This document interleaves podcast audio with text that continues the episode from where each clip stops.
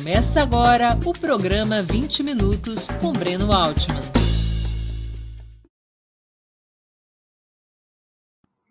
Bom dia.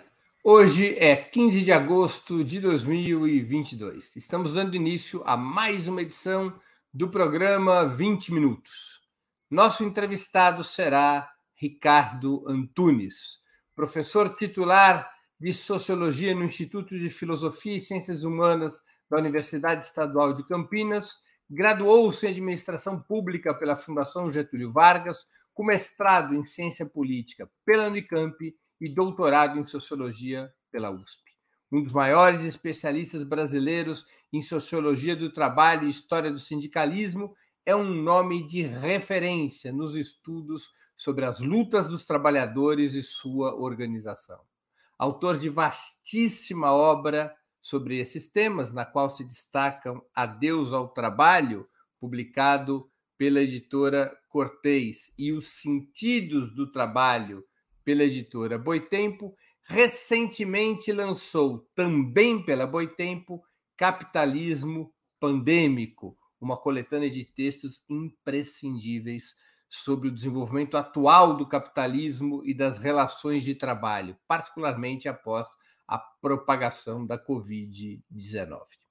Antes de começarmos, eu queria lembrar a vocês como é essencial a sua contribuição financeira para a manutenção e o desenvolvimento do jornalismo de Ópera Mundi.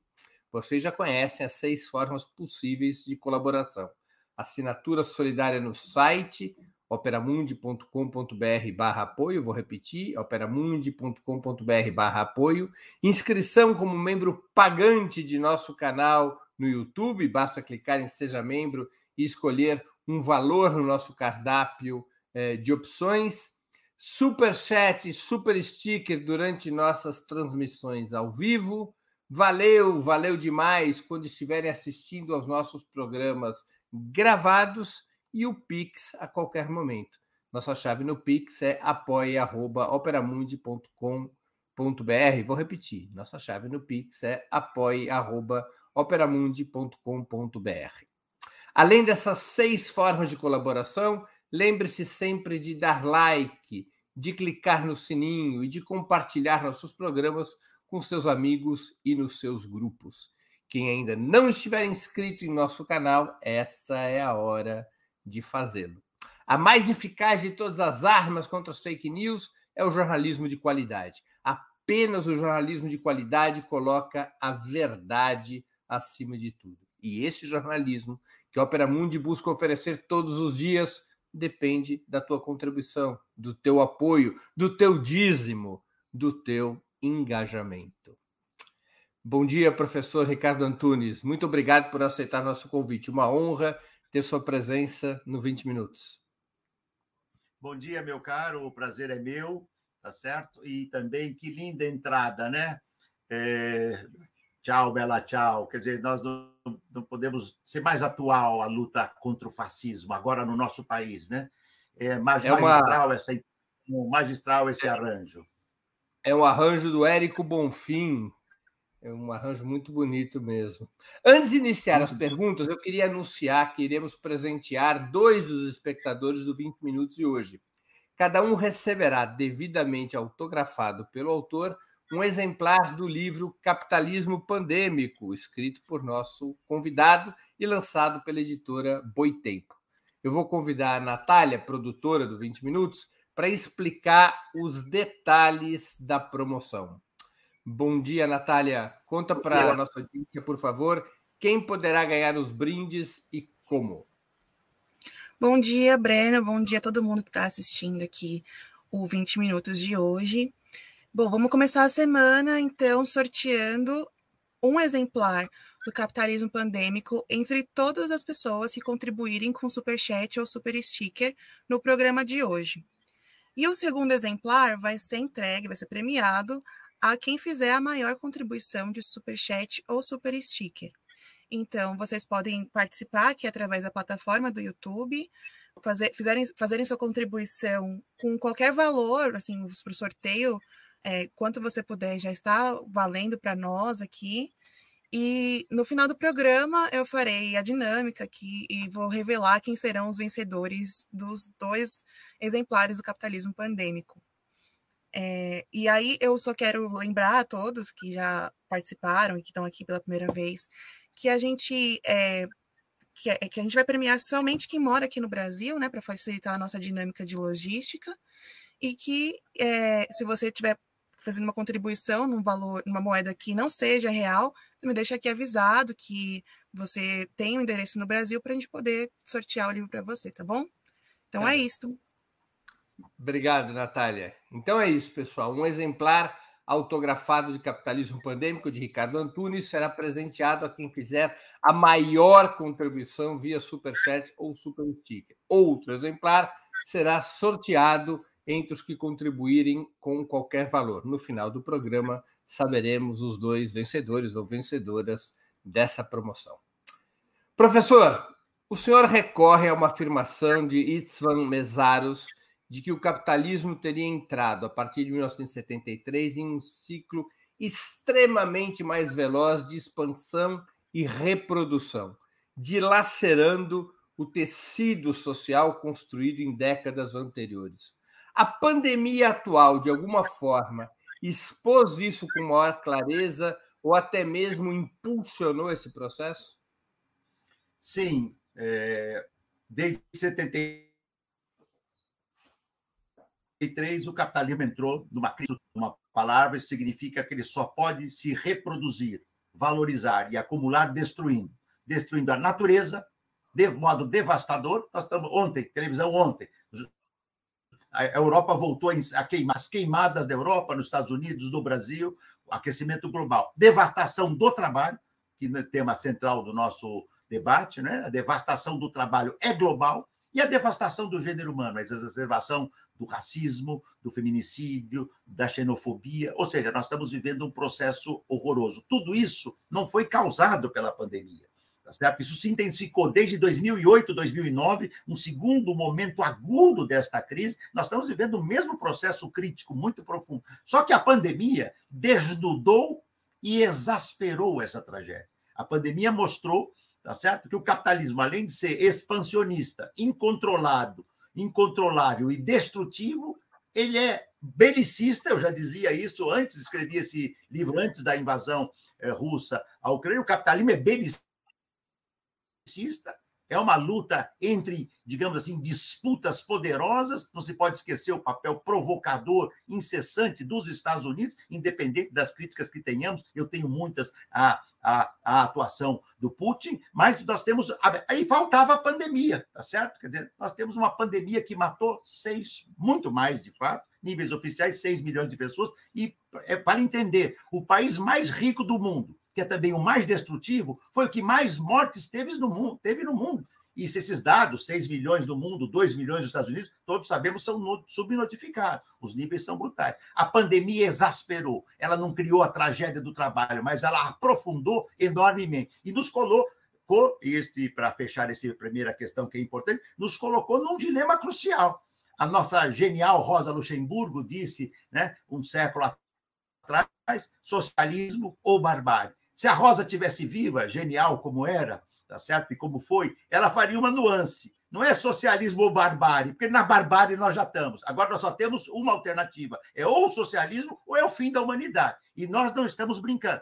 Nós não vamos ter ar para respirar, nós vamos, não vamos ter água para beber, nós não vamos ter alimentos para sobreviver, e quando tivermos alimentos, se formos ricos e pudermos pagar, eles serão todos contaminados por agrotóxicos tóxicos. Então, que mundo é esse? É, tem que ser reinventado. E a reinvenção do socialismo é o tema crucial deste nosso, deste, desta nossa, eu não diria século, porque não temos mais um século, desta nossa década. Se não formos capazes disso, bye bye, tchau, bela tchau, tá certo? Tchau, bela tchau. Professor, sucessivas revoluções tecnológicas aumentaram em uma escala incalculável a capacidade de produção do capitalismo. Mesmo assim, para preservar sua taxa de lucro, o capitalismo necessita da precarização do trabalho e da redução relativa direta e indireta dos salários, como ocorre até nos países centrais do sistema, de alguma maneira, os mecanismos de superexploração, tão característicos do capitalismo periférico, estariam se tornando estruturais também nas economias capitalistas mais desenvolvidas? Sim, Breno, necessita, não porque o capitalismo não pudesse valorizar-se com menos exploração, ele poderia, mas nós temos que entender que capitalismo. O que, que nós aprendemos, por exemplo, com Hilferd e com Lenin no século passado, para citar dois autores tão importantes? Né? O capitalismo adentrava na era financeira. E isto mudou a qualidade da coisa. E mudou para um capitalismo, se pudéssemos brincar, o capitalismo não tem alma, mas se existe um capitalismo que é desprovido de qualquer sentido anímico, é o financeiro. E o capitalismo financeiro do século passado para cá, do final, 1800, 1973 para cá, ele entrou na era da devastação. E o que significa isso? Né? Huawei e Apple. Quem ganhar, para dar um exemplo muito atual, quem ganhar a, o mercado mundial da 5G vai ter um futuro para os próximos anos e décadas garantido. Quem perder, vai, minha mãe brincava muito, vai comer o pão que o diabo amassou. Ou seja, é disputa poderosa e pesada. E tem um segundo elemento, tá certo? O capital, o capital financeiro ele imagina o trabalho como custo.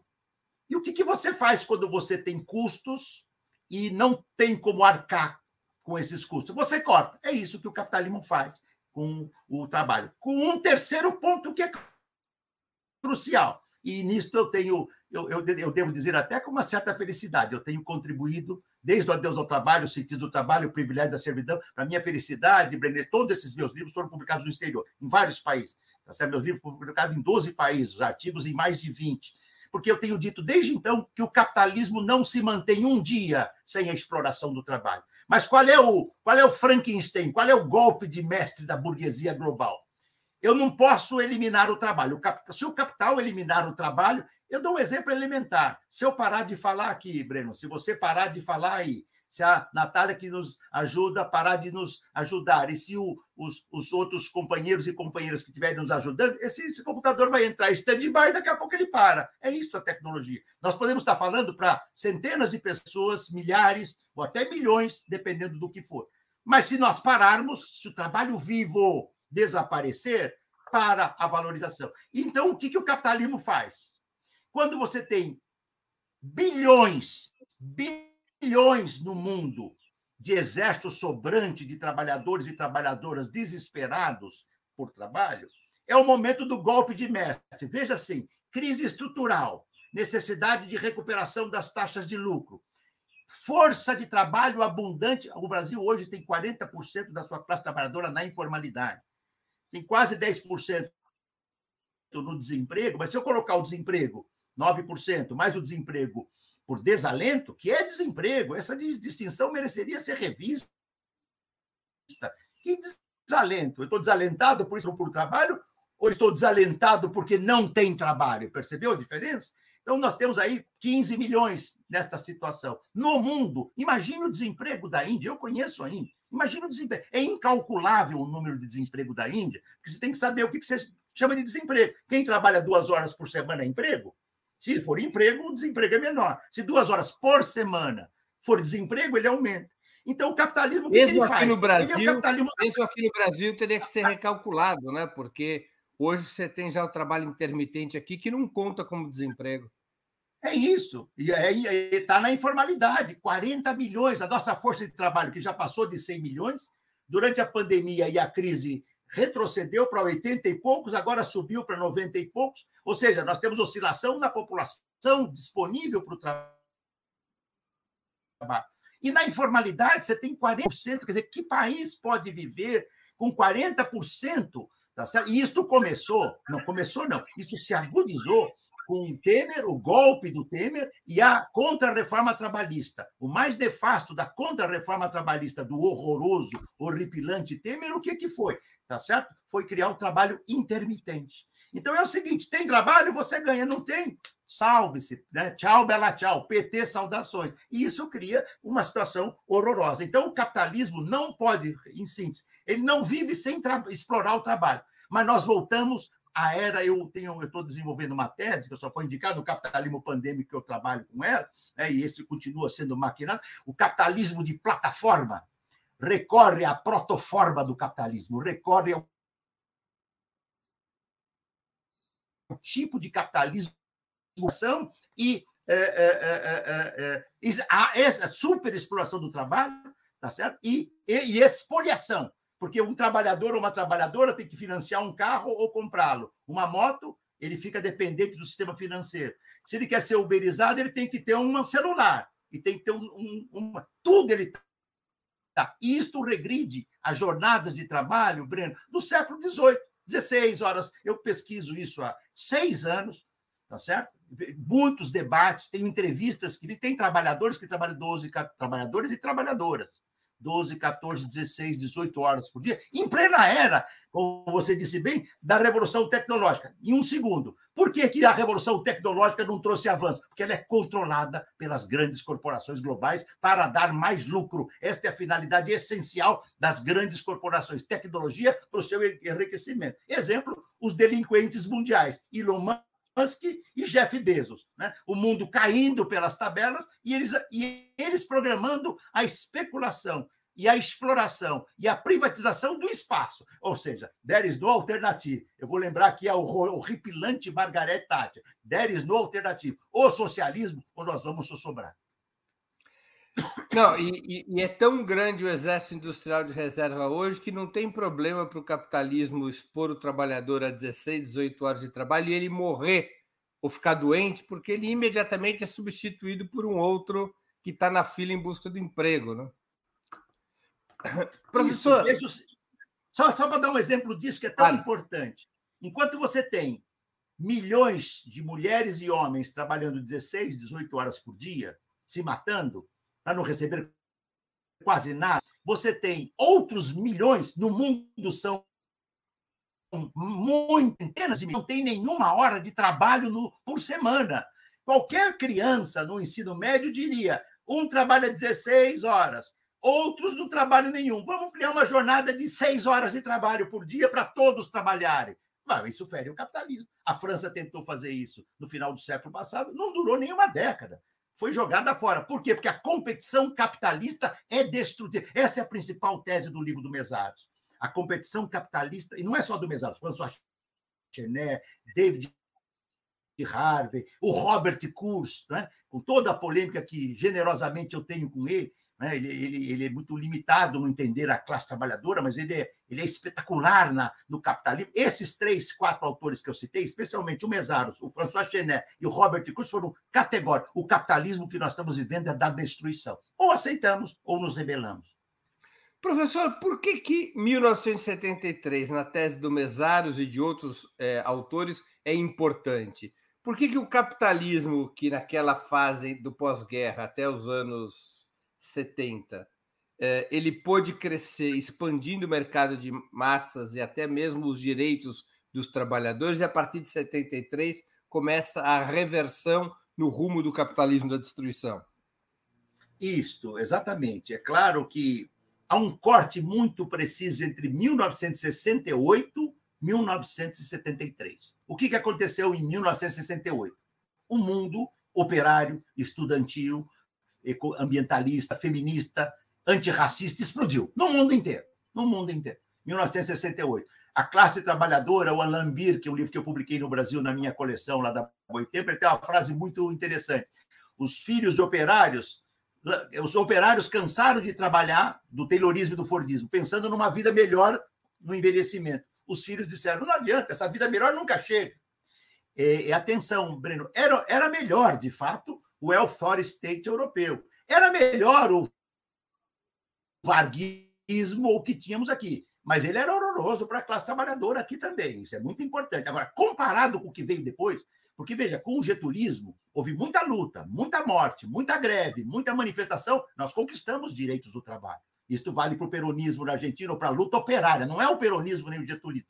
E no welfare state é muito importante todo mundo entender. Um bom modo de vida entre aspas, bom entre aspas, às custas da superexploração do sul do mundo. O operário sueco ganhava 3, 4, 10 vezes mais que o operário brasileiro numa empresa sueca. Isso é muito importante lembrar. Mas de lá para cá, esse, o, o, o, chamado. Todo mundo já viu aqui o, o, o genial Charlie Chaplin, Tempos Modernos. Aquela grande fábrica, ela acabou. Eu visitei a, a Ford do Brasil em 1984, 85. Só em São Bernardo tinha 7 mil operários. Só em São Bernardo, naquela unidade. A Ford foi embora do Brasil. A Volkswagen, o complexo Volkswagen, no final dos anos 70, se eu pegar o ABC e as outras fábricas que a Volkswagen tinha no Brasil, ela chegou a ter mais de 40 mil operários. Hoje tem muito menos do que um terço disso, muito menos, e produz mais, porque é mais robotizada, é mais automatizada, tá certo? Então, esse é o desenho que nós temos hoje. Tá? E, e mudou muito, e de lá para cá é aquilo que eu disse anteriormente. Agora é o seguinte: operário e operário. É tão aviltante a coisa, porque, veja, o capitalismo tem, tem fair play. É, é a sacanagem com fair play, ou seja, tem, é a sacanagem com leite condensado em cima. E qual é a sacanagem? Eu tenho milhões de trabalhadores disponíveis para o trabalho. Regra número um: ninguém mais é chamado de operário. Se um CEO, chefe executivo e office, essa figura horrorosa que comanda as empresas, se eles falarem na nossa empresa tem operário, ele está demitido, é proibido. E essa ideia do empreendedorismo, da autonomia, quer dizer, qual é a jogada? É uma articulação muito, muito sutil. Há 10 anos atrás não falava em empreendedorismo. Qual era a palavra os que, aqueles e aquelas que nos escutam e nos veem. Qual era a palavra 10, 15 anos atrás? Empregabilidade. Vai olhar o que o professor Ricardo Antunes disse lá. É uma, é uma mistificação. Empregabilidade é o seguinte: se você não se qualifica, você não tem trabalho. Os trabalhadores e as trabalhadoras se mataram para se qualificar e continuam desempregados. Chega uma hora que acabou. Agora é a onda do empreendedorismo. Isso vai passar. Mas antes dele terminar, muita devastação vai ter. Qual é a, qual é a eh, se eu pudesse, e eu estou defendendo o empreendedor e a empreendedora. Porque é um trabalhador ou uma trabalhadora que ficou desempregado, precarizado na informalidade, de repente virou empreendedor. Só que ele não tem mais direito nenhum. Se ele se acidentar, e nosso livro, também publicado pela Boitempo, pela minha coleção, Uberiza... É, como é que chama? Está aqui do meu lado. Né? Uberização do Trabalho Digital Indústria 4.0, que é uma pesquisa que fazemos com o apoio do Ministério Público do Trabalho de Campinas, é uma pesquisa de campo. Ali mostra, tá certo, que muitos se acidentam e não têm nenhum direito. Nós caminhamos, olha, o, ou se eu pudesse fechar, e isso está no, no capitalismo pandêmico, pandemia do coronavírus, tá certo? Fevereiro de 1920, 2020 no Brasil. Pandemia do coronavírus no pandemônio Bolsonaro, desde 18, no horror. Horror, na, nunca houve no Brasil nada parecido com o horror Bolsonaro. Nunca, em nenhum momento, nem a ditadura militar. Porque na ditadura militar a gente sofreu, morreu, muitos morreram, mas a gente sabia um pouco como agiu o inimigo. Hoje a gente não sabe como age o inimigo.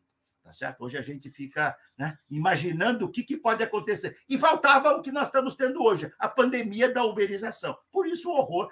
Você perguntou a classe trabalhadora, né, o teu programa. Foi, achei ótimo. Está no bagaço?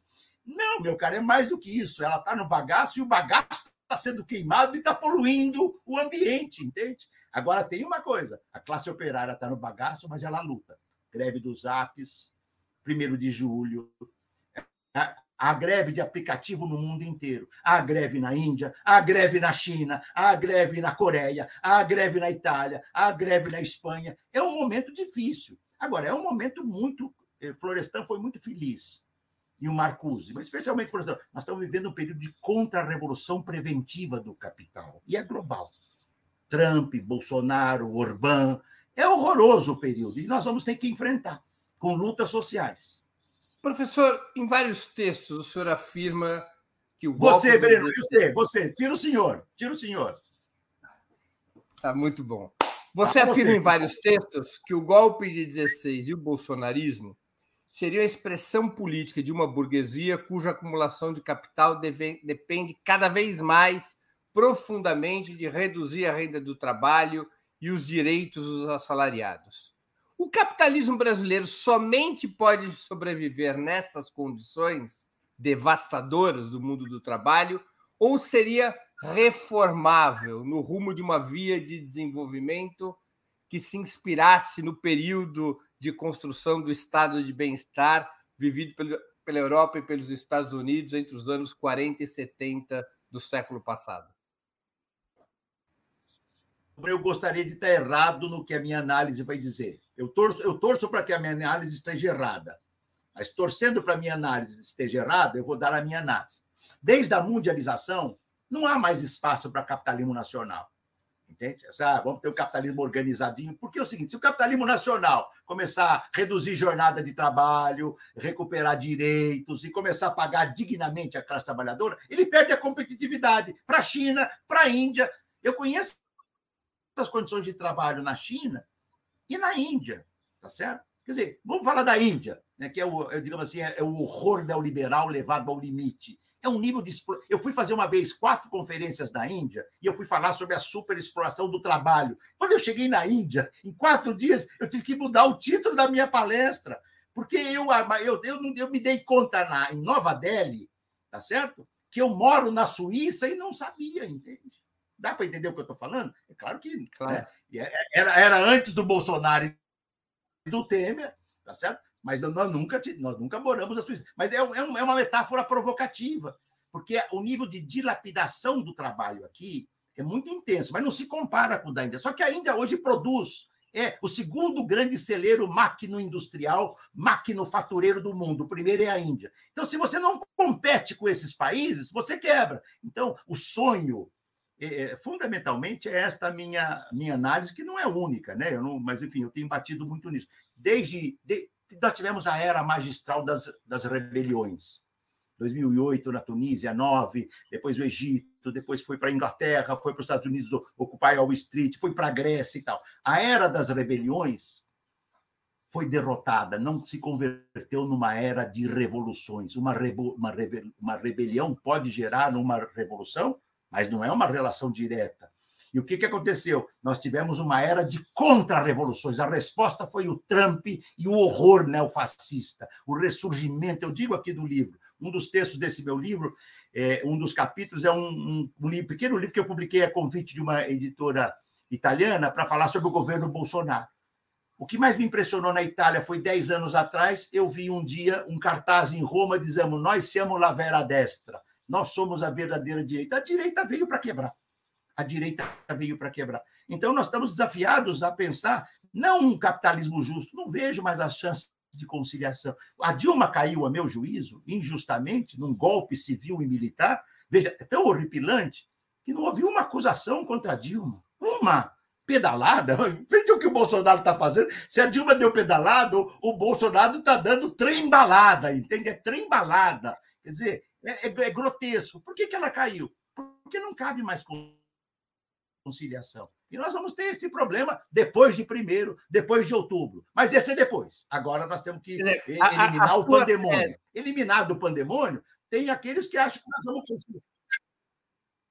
A sua tese Sim. de que não existe espaço para o capitalismo nacional representaria de, a, a ideia de que não há suficiente elasticidade na economia brasileira para que determinadas reformas defendidas pela esquerda, por exemplo, uh, reformas baseadas na elevação do salário mínimo, na formalização do trabalho e na expansão de direitos, como aconteceu no primeiro ciclo uh, petista, esse tipo de reforma fatalmente leva a um aguçamento incontornável da luta de classes e do confronto político, mesmo que elas sejam moderadas. Veja bem, Breno, é, é, claro, é um tema complexo. Nós temos que ter um duplo movimento. Né? Eu, eu não tenho, é, eu tenho ampla convicção que nós não estamos a ver à beira de uma transformação socialista. Nós não estamos. Isso, né? quisera, quisera. Estamos longe disso. Então, é diferente. Né? Eu aprendi isso, eu vou usar essa ideia com um querido amigo que você lembra dele, o Carlos Delcio Coutinho, que era bem, era uma figura, foi, foi mestre para mim, mas era um homem moderado, né? ainda que tenha se tornado muito, de modo muito feliz, de moderado para mais crítico. Ele dizia assim: eu posso fazer qualquer reforma, mas eu tenho que olhar para que lado eu vou. É o capitalismo ou é o socialismo? Eu tenho que olhar para que lado eu vou. Então, por exemplo, eu não tenho ilusão, nós vamos ter que ter uma política de revalorização do salário mínimo. Nós vamos ter que ter uma política. Quer dizer, tem que botar essa classe trabalhadora para trabalhar com dignidade. Cooperativas autenticamente de trabalhadores, é, incentivar empresas estatais e de autogestão, que não são as mesmas, uma política de não tem nenhum trabalho sem direito, tem que revogar. Do Temer para cá não tem conversa. Revogar, revogaço de todas as medidas, PEC do fim do mundo, terceirização geral. Agora, nisto, ao fazer isso, que são reformas, como você bem disse, digamos, ainda, é, digamos, é, dentro de um capitalismo que se pudesse ser civilizado, o empresariado vai, vai virar a mesa de novo. O empresariado, depois a Dilma, por muito menos. Qual reforma estrutural profunda o governo da Dilma fez? Ou do Lula? Estrutural profunda. Né? Reforma agrária para valer? Não. Reforma urbana para valer? Não. Reforma financeira para valer? Não. E por que, que a Dilma caiu? Porque o empresariado diz não tem. E tanto é que você lembra que o primeiro ministro que a Dilma chamou da economia, depois do segundo mandato, para tentar diminuir o, o incêndio, foi um banqueiro. Aliás, era para ser o Trabuco. Você já imaginou um, um, banqueiro com esse nome sendo ministro da economia? Você vai botar o Trabuco? Ele não topou, entrou aquele outro lá, o. Vou dar o Trabuco, entende? Quer dizer, é o Trabuco contra a classe trabalhadora. Então, nós vamos agora, eh, entendeu? Nós vamos ter que reinventar. É, o Trabuco seria o meme pronto. Né? Tá agora mudando de polo. O capitalismo é isso, é isso. É... Agora, o capitalismo está numa crise profunda. Você acha que os intelectuais capitalistas mais lúcidos, que são poucos, não sabem? Quando você tem, eh, Breno, quando você tem um cara ou dois, eh, o Elon Musk e o Bezos, ou dois, três mil, que detêm 60%, 70% da riqueza do mundo, que detêm uma renda muito maior do que dezenas de países. Quando você tem um bilhão e meio, um bilhão e meio na informalidade no mundo, quando você tem a regressão a formas de, escraviz, de escravidão, ainda que digital, porque hoje são escravos digitais. Quando você cria o empreendedorismo para aniquilar os direitos numa tacada, todas essas plataformas, elas gastaram tubos de dinheiro com grandes escritórios de advocação, de, advoca, de, de, de, de direito corporativo para dizer como burlar a legislação do trabalho. Diz que é empreendedor. Cria, inventa aí que é empreendedor, porque empreendedor não é assalariado. É a alma, vai pagar tudo. O trabalhador e a trabalhadora sempre pensando na divisão sociossexual social, sexual, as negras mais violentadas no trabalho, mais exploradas, as comunidades indígenas, os imigrantes. Eu dei 12, horas, 12 anos aula em Veneza, num curso sobre lavoura e imigração. Eu pude ver a exploração, a superexploração do trabalho em Veneza. Em cima de quem? Não é do operário italiano, que é explorado, mas a, abaixo dele está a massa de imigrantes. Em Veneza, por exemplo, onde eu morei, cheguei a morar, inclusive, numa das vezes que fiquei mais tempo quase um semestre, todo o trabalho, entre aspas, dito sujo, sem direito nenhum, era feito por imigrantes. Aliás, isso, isso significa que o capitalismo. Sim. Aliás, eu estava lendo há alguns meses um estudo muito interessante mostrando que a máfia italiana está se reorganizando com base no trabalho imigrante. Do mesmo jeito que ela se expandiu nos Estados Unidos com base nos imigrantes italianos, Agora a máfia controla o acesso dos imigrantes ao trabalho na Itália e ela voltou a se fortalecer depois de uma onda de, digamos, de perda de poder. É impressionante. Inclusive a economia clandestina italiana vai renascendo em função do trabalho é, imigrante. Professor, nós temos perguntas dos nossos espectadores aqui, várias. Eu vou colocar uma do Cadu Lacerda, que contribuiu aqui com o Superchat. Agradeço ao Cadu ele está sempre presente aqui nas nossas entrevistas. É, o Cadu contribuiu com 50 reais no Superchat. Pessoal, hora de abrir o bolso.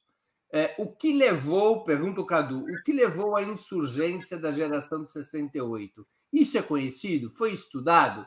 Existem ainda condições de surgir uma nova onda libertária no século XXI? Ou o extremo individualismo matou o coletivo em definitivo? Olha, é muito boa a questão do Cadu.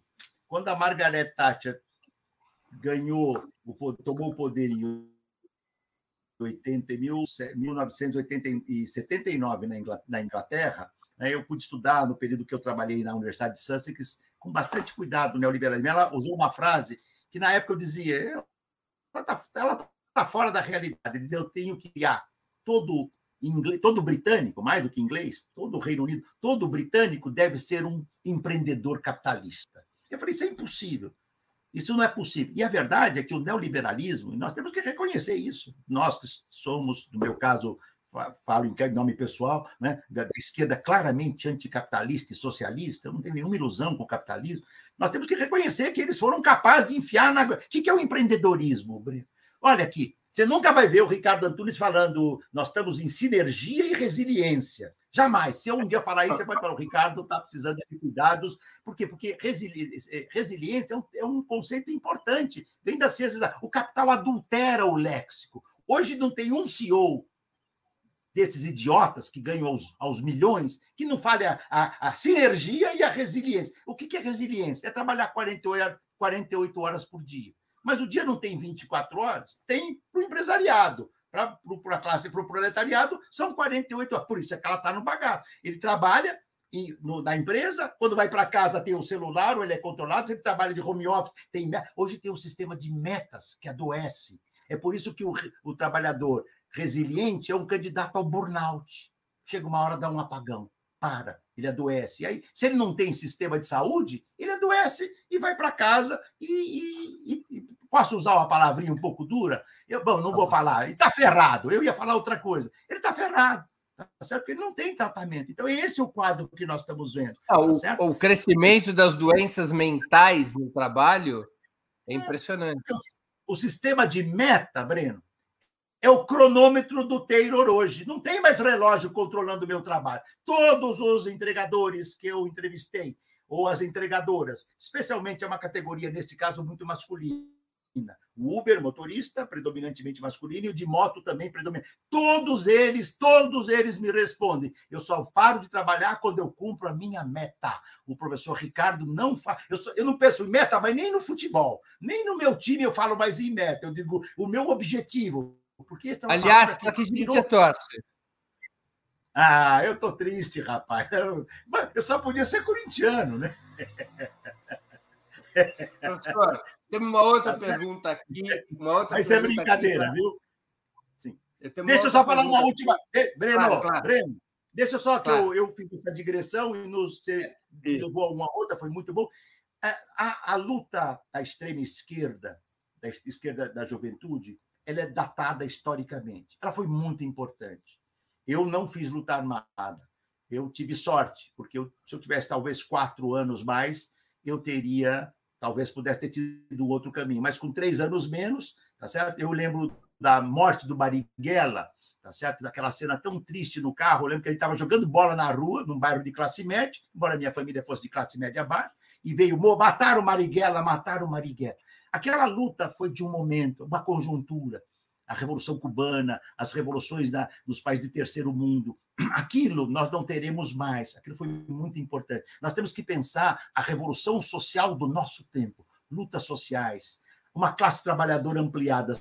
Sabe a tese do fim do, da classe trabalhadora? A classe trabalhadora não para de crescer. Só que a classe trabalhadora que cresce mais hoje não é a industrial e nem a rural. É a é o proletariado de serviço. Eu me dediquei, escrevi um livro que é o Privilégio da Servidão, para tentar explicar né, se, como é que marxianamente, tá certo? O que é a classe trabalhadora de serviços hoje? O que é o proletariado? Ele segue os mesmos níveis de exploração do industrial. Com a diferença que não é na indústria, é no serviço. Nós temos que estudar, eu tentei apresentar isso. Essas lutas sociais são importantes. E é possível que a gente reinvente é, é vital, eu responderia para o Cadu. Cadu, o Ernest Bloch falou no século passado no princípio da esperança. Alguém disse aqui no, muito bem no, no, na, na, no debate, uma companheira, o Frei Beto disse que nós, o governo do o que é muito ligado e ultra respeitoso, eu tenho a maior admiração por Frei Beto, devo dizer, a maior, tive que conhecê-lo algumas vezes, sempre nos trocamos alguns livros. Ele disse uma vez: olha, o PT esqueceu o socialismo. Tá certo? Então, é, é, evidente que nós temos que reinventar o socialismo e temos que ter coragem de fazer isso. Né? E, para isso, nós temos que é, repensar as formas das revoluções, das rebeliões e das revoltas nesse horizonte do século XXI. Nós aprendemos com a estudantil muito, tá certo? Que é uma lição. Como aprendemos com a Revolução Russa, com a cubana, com a chinesa, com a, as revoltas de libertação nacional. Esse é o desafio que nós temos. Eu brinco, viu, Breno, para terminar essa questão, no meu livro aqui, tá certo? Eu, a, a, a Ivana, nossa querida editora, teve. Eu a sugeri, mas foi muito legal. Eu uso muito uma frase. O capitalismo demorou três séculos para derrotar o feudalismo. O socialismo ainda tem um século e meio para empatar com o tempo que o capitalismo levou para derrotar. Fomos dentro de um século e meio, de modo direto? Fomos, né? Fomos. Claro que é um outro debate para um outro momento. Por quê, como, aonde? Fomos. Mas nós temos mais 149. Se eu tomar a Comuna de Paris, esta mais magistral de todas as revoluções que tivemos, é, 1971, nós estamos 151 anos da Comuna de Paris. Ou seja, nós temos mais 149 anos para lutar contra o capitalismo, para levar o tempo que o capitalismo levou para derrotar o feudalismo. Nós não podemos perder esse princípio da esperança do bloco. Tem uma outra, uma outra pergunta aqui, é, professor Ricardo, que é o seguinte: Lui AJ também contribuiu com o Superchat. Agradeço ao ou a Lui. A renda básica universal será inevitável, visto que a tecnologia, diferente de antes, nunca foi tão autônoma e dispensa trabalhadores? Eu não sei responder para o Lui AJ se ela será inevitável. Eu defendo a renda básica universal, mas atenção, a minha diferença tem que ficar bem clara. A renda básica universal é para minimizar uma tragédia. Ela não transforma o mundo, ela não transforma o capitalismo. Não transforma, ao contrário. Tá? Nós temos que pensar numa renda universal para a classe trabalhadora. Por exemplo, nós vamos receber aqui. É isso. Esta renda universal, um, os países avançados eh, ganham 2 mil euros por mês e nós aqui vamos ganhar, como a, a indigência Bolsonaro nos quis fazer durante a pandemia, propôs 200 reais. Quantos dólares dá 200 reais? Então nós temos que pensar. Numa situação de miséria e de mundo famélico, eu não lembro nunca do Brasil ter tido nível de miséria. Eu nasci em 1953. Tá? Eu vou fazer 70 anos no ano que vem. Eu não lembro jamais no Brasil né, uma população comendo, digamos, osso para ter o cheiro da carne. Né? É por isso que a população vai voltar a votar no Lula. Ela pode ter críticas, ter ficado, mas ela vai, a população pobre, e nós temos que lutar, tá certo? Para que não haja retrocesso. Elas vão, lá eu comia, até frango eu comia. Tinha churrasco de vez em quando. Podia não ser com filé mignon, mas dava para fazer churrasco. Tá certo? Então, nós vamos ter que, digamos assim, repensar. A renda universal é inevitável para tirar a classe trabalhadora da miserabilidade. Mas eu não vejo. Socialismo, para mim, é muito mais do que isso. Muito mais do que isso.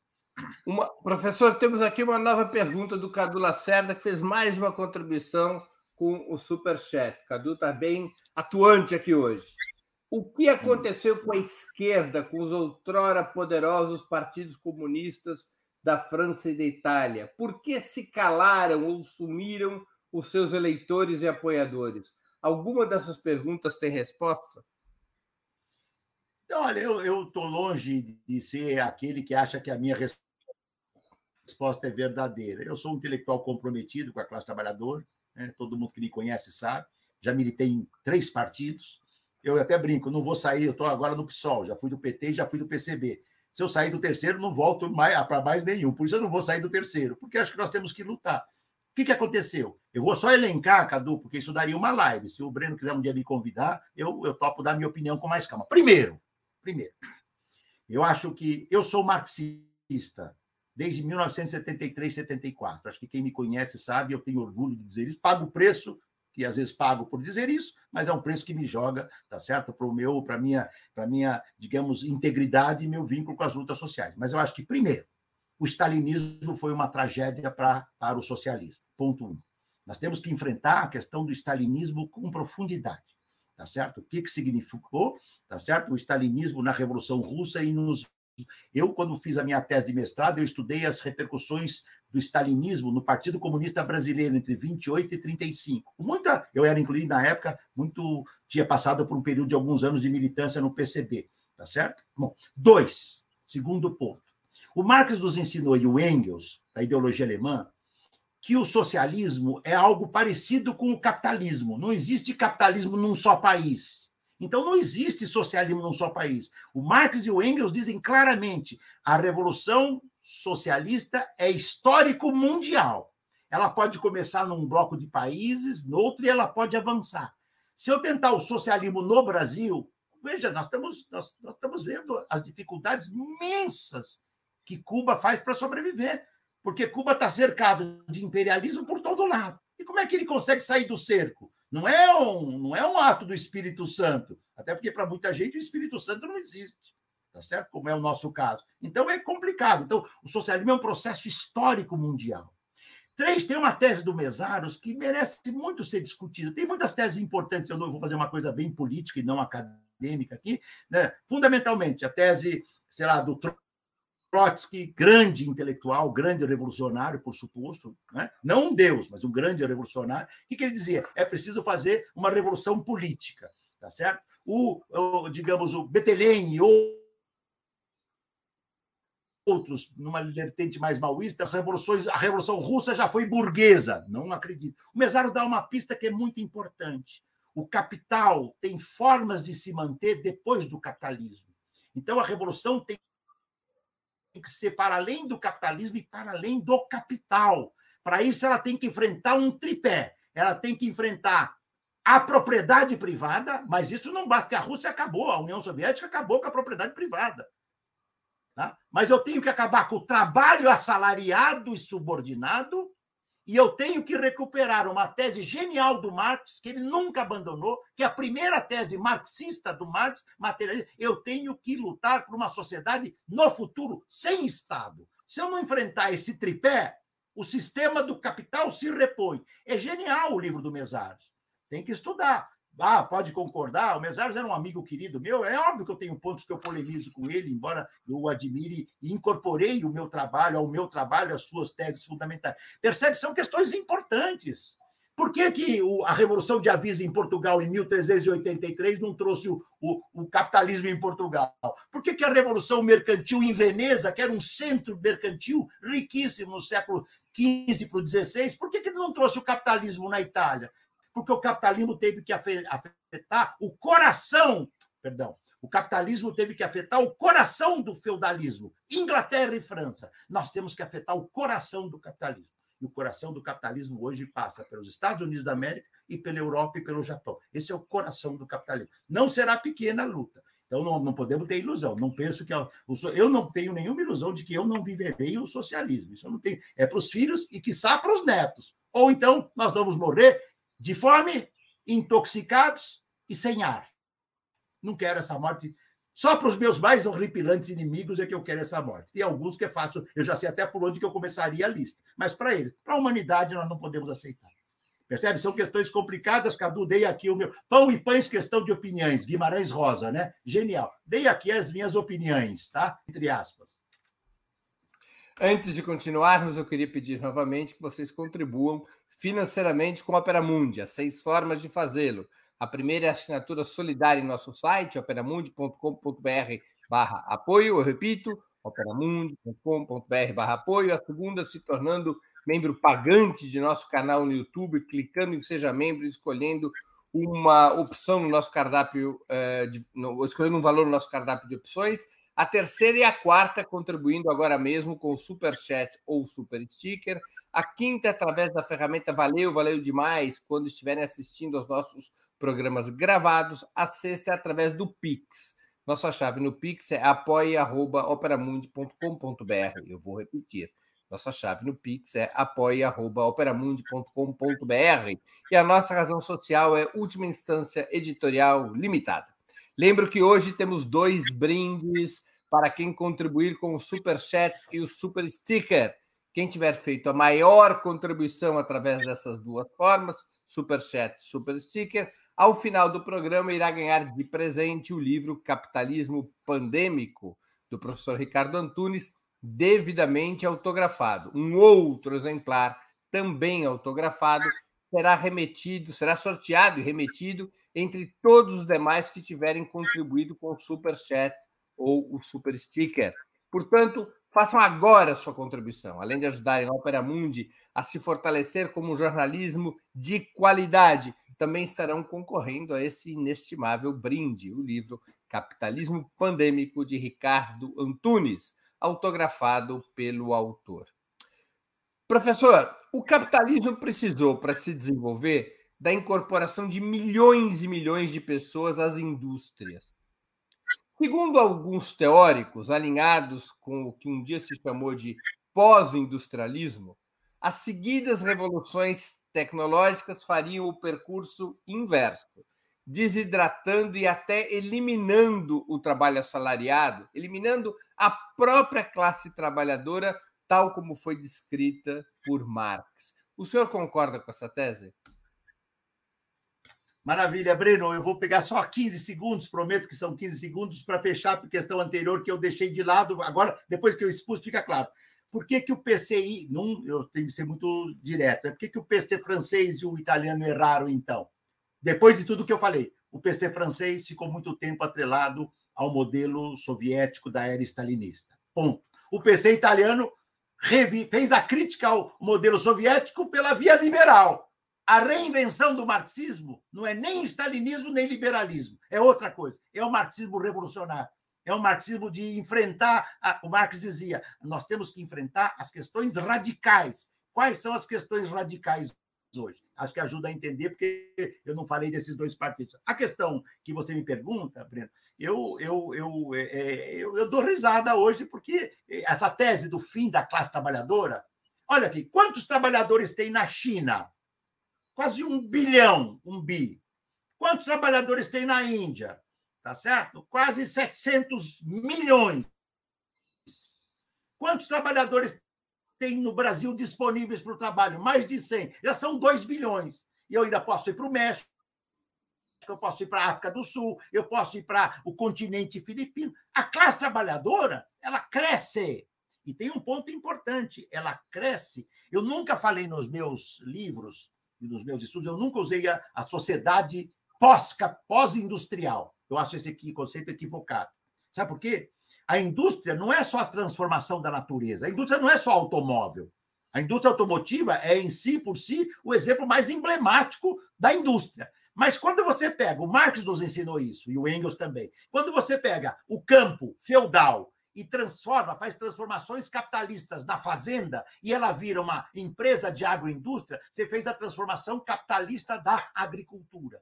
O mais magistral, a, a mais magistral ação dos capitalistas, e, portanto, horrorosa para a classe trabalhadora, que ocorreu foi a privatização e a transformação capitalista dos serviços. Todos os serviços hoje geram lucro quase todos, né? É, é, água, luz, telefone, saúde, previdência, escola, é, estradas, é, privatizou-se tudo, gera lucro. E muitos deles como o capitalismo de plataforma geram mais-valia. Marx nos ensinou isso. Volume 2 do Mais-Valia, eu indico a leitura do capítulo 3 do meu livro O Privilégio da Servidão. Foram 10 anos matutando ali para tentar chegar no que eu acho que é o máximo que eu podia apresentar. Então, nós temos um novo proletariado. Se o Marx estivesse vivo hoje, ele ia dizer: o que nasce hoje se expande. É o proletariado de serviço. Mas atenção! Além disso, não esquecer que o proletariado na China cresceu do proletariado rural para o proletariado industrial brutalmente nos últimos 30 anos. Se nós estivéssemos falando da China antes de 1990, não havia um processo de industrialização acelerado. Hoje o proletariado chinês é imenso. O proletariado indiano, a Índia faz greves metalúrgicas de 300 milhões de operários do mundo. Dizer que o proletariado acabou é uma tese eurocêntrica. E, Breno, o meu livro Adeus ao Trabalho, e tanto o livro O Sentido do Trabalho, O Sentido do Trabalho, e os dois foram publicados em vários países da América Latina e da Europa, mas O Sentido do Trabalho foi publicado na Índia. Para mim foi uma felicidade. Foi publicado nos Estados Unidos, da Inglaterra, da Holanda, em Portugal, né? mas publicar para mim na Índia foi um presente, porque a Índia aparece com a gente. E a revolução do mundo vai passar pela Índia para o Brasil, pela África do Sul, pelo México, pela Coreia, a revolução do ou então não teremos a revolução. Vai passar porque esses países têm proletariado e tem o proletariado multifacetado. É um proletariado polimorfo. Eu falo em classe que vive do trabalho, né? É uma ideia marxiana e engelsiana. A classe, o que é a classe que vive do trabalho? É a classe que vive da venda da sua força de trabalho. Ela é o proletariado industrial, ela é o proletariado agrícola, ela é o proletariado de serviços e todos os segmentos do proletariado precarizado, a classe trabalhadora. Ah, qual é mais importante? Isso, isso é uma questão importante. Depende de que país. Mas é evidente, não haverá socialismo, não haverá socialismo se nós não tivermos as lutas do proletariado de serviços. Sabe por quê? É o que mais cresce no mundo. Em qualquer país capitalista hoje, A produção hoje de serviços no Brasil é muito maior do que a industrial. Breno, quantitativamente falando, tá certo? Muito maior, inclusive em termos de renda. E o proletariado de serviço não para de crescer. Sabe quanto o proletariado aumentou no uberizado, na uberização aqui da pandemia? Nós temos 5 ou 6 milhões de uberizados. Tudo é uber... Esse é o risco, é o terceiro risco que eu falava, pandemia do coronavírus. Isso é o capitalismo pandêmico, pandemia do coronavírus, pandemônio Bolsonaro e a pandemia da uberização. Se nós não lutarmos, todos nós, todos, médicos, médicas, enfermeiros, enfermeiras, professores, professoras, jornalistas, eh, advogados, advogadas, trabalhadoras do care, dos cuidados, trabalhadoras domésticas, eh, eletricistas, todos nós seremos uberizados. E nós não podemos aceitar. Isso coloca um ponto, Breno, daquela tua questão. Né? Governo, nenhum trabalho sem direito. Nenhum trabalho sem direito. Tá? Trabalho, jornada de oito horas, nenhum, não tem. Tá? E, senão é regredir para o século XVII. Não vamos aceitar.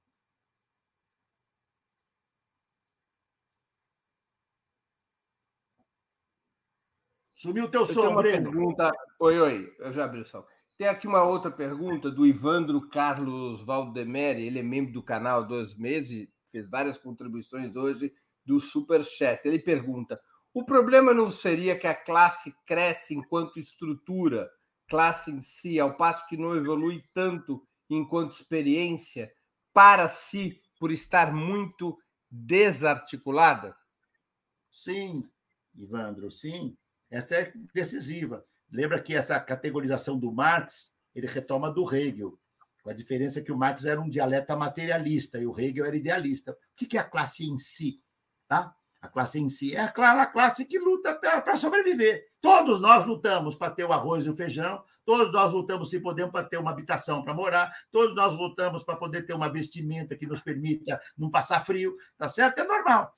O Gramsci, o Lenin, o Trotsky, a Rosa Luxemburgo, para pegar os gigantes, né? eles nos mostraram, o Lukács. Né? Classe em si, é a, o Lukács falava assim, é a luta né? no plano da imediatidade. O Marx era um gênio, né? O Marx é um gênio do pensamento ocidental.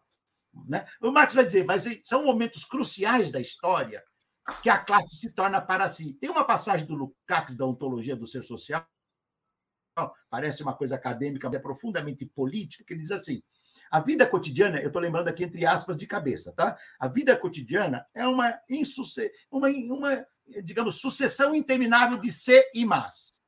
Vou terminar aqui nosso debate quando terminarmos, Breno. Nós não temos dúvida se nós, nós que podemos fazer isso, não temos dúvida que nós vamos almoçar. Embora tenham 33 milhões de trabalhadores e trabalhadoras hoje que não sabem se terão comida. Mas nós sabemos que, de um jeito ou de outro, vamos fazer nossa comidinha ou vamos trabalhar de tarde. É aquela coisa normal. O Lukács diz: as crises revolucionárias ou pré-revolucionárias ocorrem quando algumas questões cruciais mexem com a classe trabalhadora. Igualdade, liberdade e fraternidade na Revolução Burguesa. Revolução, hein? A Revolução na França foi burguesa, foi armada e foi violenta. Tá? 1789. Pão, paz e terra. Por que pão na Rússia? Tinha fome. Por que paz? Porque o, o, proletariado, os filhos do proletariado morriam e o proletariado morria na guerra imperialista. E por que que é, pão, paz e terra? Terra, tá certo? É, Para poder é, sobreviver. Quais são as questões cruciais do nosso tempo? Eu arriscaria três. A questão de imediatamente, nós somos hoje, qualquer, eu penso que qualquer marxista hoje tem que ser também ecossocialista. Primeira questão crucial: travar, impedir a destruição da humanidade. Isso implica em acabar, parar com a economia fóssil e do carvão. Já é uma confusão. O empresariado já vai ficar furibundo, entendeu, Breno? E não vai querer conciliar, entendeu? Porque sem carvão e sem petróleo, eles não acúmulo. Já deu merda. Já vai dar confusão. Ponto dois. Nenhum retomar a pandemia nos ensinou o trabalho que cria. Marx falava valores socialmente úteis. Este é humano societal, esta é atividade vital. Trabalho que cria mais-valia não nos interessa. Então, segunda confusão com a burguesia. E essa confusão é complicada, porque aí toda a burguesia vai atear fogo na gente. Nós vamos ter que ter muito esguicho para apagar o fogo e esquentar os canaviais deles. Terceira questão do, gênero humano, da humanidade. Alguém acredita que o racismo vai ser eliminado com o capitalismo? Atenção, não foi o racismo que criou o capitalismo, foi o capitalismo que criou o racismo. Foi o capitalismo que criou a escravidão. Não foi a escravidão que criou o capitalismo no Brasil. Foi o capitalismo que foi buscar a escravidão para ganhar mais dinheiro. Não bastava produzir cana-de-açúcar ou extrair minério, mas era preciso vender força humana que virou mercadoria coisal para enriquecer a burguesia nascente inglesa, holandesa e portuguesa e europeia em outras partes. E a questão crucial, tá certo? Nós vamos, não vamos ter é, a luta contra a, digamos, a luta feminista. É possível acabar a opressão feminista no capitalismo? Nós temos que diferenciar claramente o movimento feminista burguês do movimento feminista socialista. Essa é uma luta muito importante. Quem acompanha os movimentos feministas sabe que uma coisa é o feminismo pós-moderno. Ah, eu quero ser empreendedor, eu quero ser gestor, eu quero ser rico, eu quero eh, entrar nos salões da burguesia. Outra coisa é a luta feminista anticapitalista e socialista. E o mesmo vale, e nós falamos pouco. Nós aprendemos muito com a Europa, a gente pensa, e nós obliteramos a nossa história. Não haverá socialismo no Brasil se não recuperarmos a experiência das comunidades indígenas, a única sociedade verdadeiramente sustentável que conhecemos, e a experiência dos negros e das negras, a comunidade dos palmares, né? o quilombo. Ambos eram comunais, não tinha mercadoria e não tinha propriedade privada. Para quem leu Marx, enquanto tiver mercadoria e propriedade privada, é merda. O Marx assim dizia. Só que merda em alemão é mais bonitinho, mas a gente não é alemão. A gente, nosso sangue é indígena, é negro. Ainda que eu seja neto de italianos e de espanhóis, o meu olho puxado certamente foi algum indígena ou alguma indígena, e as minhas pintas negras do meu corpo são negras. Então, nosso coração. Nós temos que pensar não só universalmente, mas as nossas singularidades. Nós, a nossa esquerda, eu falo como parte dela, isto é autocrítica. Nós não sabíamos dar o sentido fundamental que a vida indígena nos herdou e a vida negra nos herdou. Não haverá revolução socialista na América Latina sem indígenas e sem negros, a sua cultura, a sua esperança. E o proletariado é herdeiro disso. Tá certo? Ele pode imaginar que o mundo só é o mundo europeu e branco. Esse não. Tá certo? Esse é parte do mundo, mas esse o mundo universal não pode ser branco e muito menos capitalista. Eu jamais acreditei na tese do Hegel e da Margaret Thatcher ou daquele boçal lá, como é que chamava o japonês norte-americano lá, o, o né? É, como é que chama? O capitalismo como é, sistema universal. Hã? Francis Fukuyama.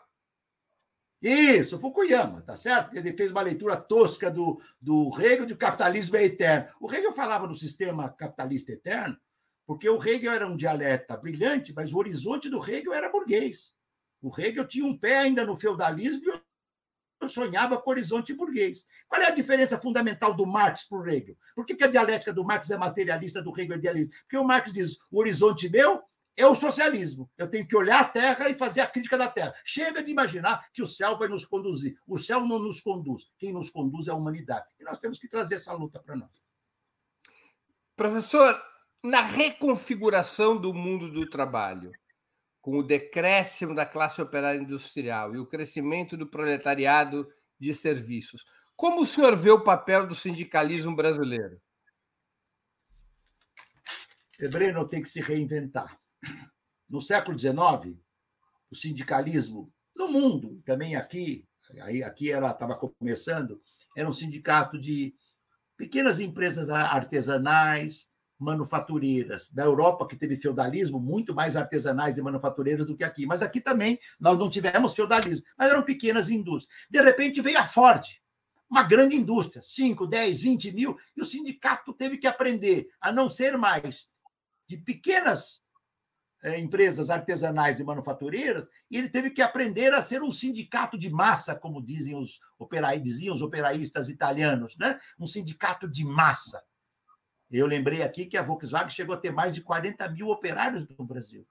Hoje o sindicalismo é outro. Então, primeiro, vou só elencar, isso é, eu, eu, tratei, acho que com algum cuidado, desde o adeus ao trabalho e no privilégio da servidão. Primeiro, o que, que nós aprendemos com o sindicalismo anarquista e comunista?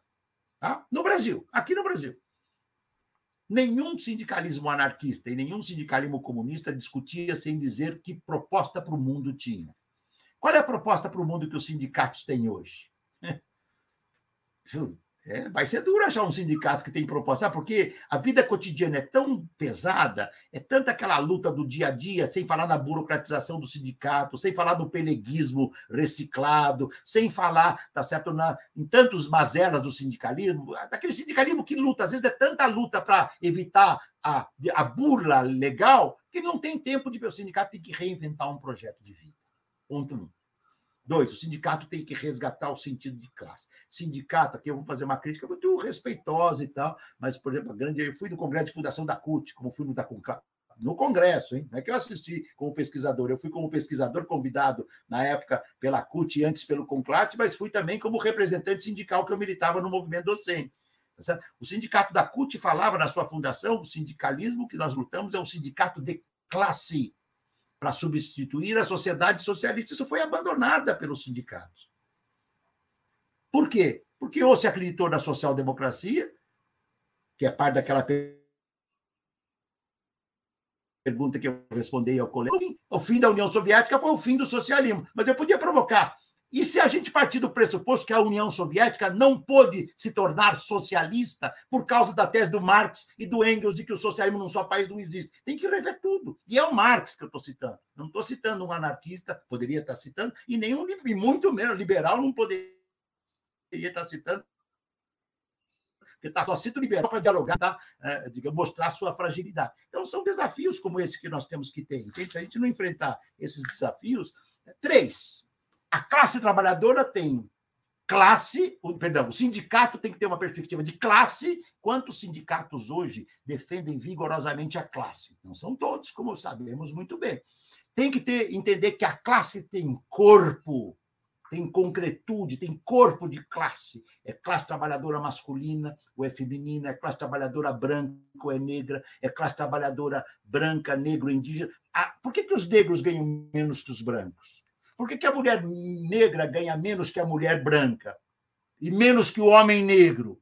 Por que, que a mulher imigrante ganha menos que o homem imigrante e ambos ganham menos que os homens brancos e brancas nativos? Então o sindicato tem que entender. Tem que entender como é que se enfrenta o tema da uberização. Se o sindicato não for capaz, Breno, de entender esta, esta massa que não para de crescer, que está fora, e é um dilema, porque muitos desses trabalhadores eles estão imbuídos daquela ideia neoliberal de que o sindicato é nefasto.